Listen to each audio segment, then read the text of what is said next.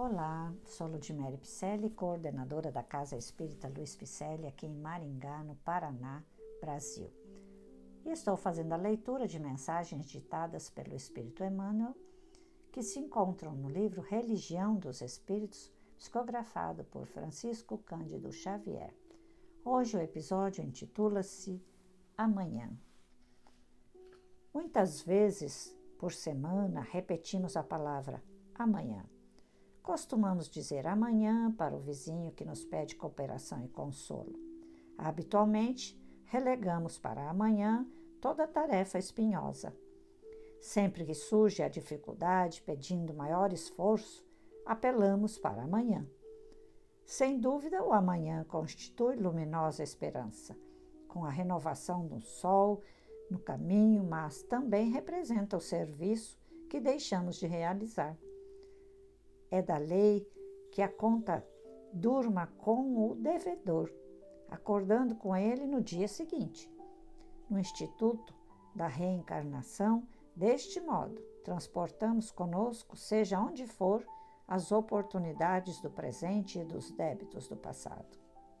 É assim que os ricos de hoje, enquistados na avareza e no egoísmo, voltarão amanhã no martírio obscuro dos pobres para conhecerem de perto as garras do infortúnio e as duras lições da necessidade.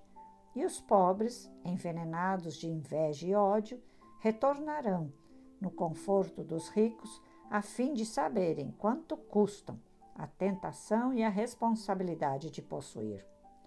Titulados distintos do mundo, quais sejam os magistrados e os médicos, quando menosprezam as concessões com que o Senhor lhes galardoa o campo da inteligência, delas fazendo instrumento de escárnio às lutas do próximo. Ressurgirão no banco dos réus e no leito dos nosocômios, de modo a experimentarem os problemas e as angústias do povo filhos indiferentes e ingratos. Tornarão como servos, apagados e humildes no lar que enlamearam.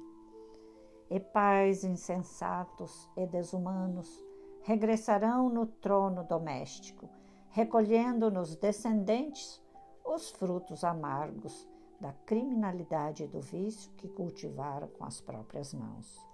Mulheres enobrecidas que fogem ao ministério familiar, provocando o aborto delituoso pela fome do prazer, reaparecerão enfermas e estéreis, tanto quanto homens validos e robustos que envelhecem a vida no abuso das suas forças respeitáveis da natureza, ressurgirão na ribalta do mundo, carregando no próprio corpo o desequilíbrio e a moléstia que adquiriram invigilantes.